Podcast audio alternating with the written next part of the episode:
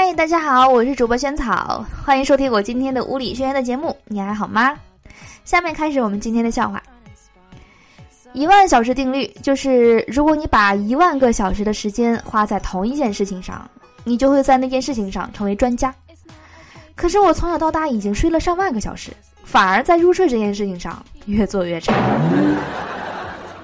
看到快播的王鑫快出狱了，造纸厂的老板们眼睛里都发出了惊人的光芒。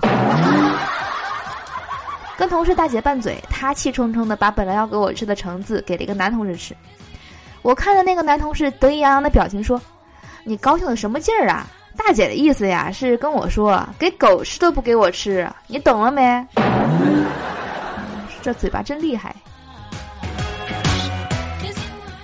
中午餐厅吃饭，看到电视上在放《舌尖上的中国》，我说：“我要做一个吃货，一定会把他们都吃遍的。”二货同事来了一句说：“吃货是形容长得好看又能吃的人，你呀只能算饭桶。”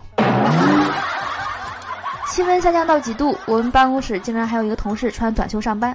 领导问他：“你不怕冷吗？”他说：“我连穷都不怕，还会怕冷吗？” 那难不成就所有的这个穷人，大冬天的都可以直接关了膀子上街了，不用穿棉服了？女同事 A 说：“大家有什么推荐的粉底液吗？”女同事 B 说：“还真没有，平常都用气垫比较多。”直男 A 说：“气垫不是鞋垫吗？”一阵爆笑过后，我补充道：“汽车里也有气垫呀。”其他同事说：“那是气囊。”午饭结束后，同事小丹在清洗自己的餐盒。我说：“你怎么洗那么久啊？”另一个男同事说：“女孩子嘛，都喜欢久一点。”我无语了。在脸上砸了那么多钱护肤，结果是身体任何一块皮肤都比脸上好。哎呀，好像是有道理哎，好气人啊！这个这个事情，往脸上抹了多少的钱了？你说？我跟女性同胞侧重强调一下啊，别动不动就说什么男人都一样。据我多年观察分析，没钱的男人才都一个样，有钱的要啥样有啥样。旁边桌的学生妹呢，边吃边讨论班里某个女生用上了 iPhone X，一定是因为某一些不正当的交易才有的。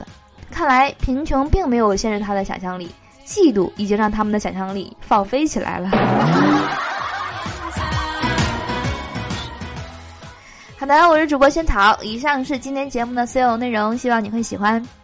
萱草的二零一八年亲笔签名的台历呢，正在售卖中了。如果想要得到的朋友们呢，可以赶紧去下单哦，在淘宝直接搜索店铺号九四四一五八六六，就可以呃看到了。然后或者你也可以在物理学院的公众账号那边回复“台历”两个字，一样能够 get 到。啊，萱草呢，希望能够陪伴你在二零一八年的每一天吧。希望你每一天呢，无意中看到台历呢，都能够想起我来。好的，那我们今天的节目呢，就到这里了。我们明天见啦，拜拜。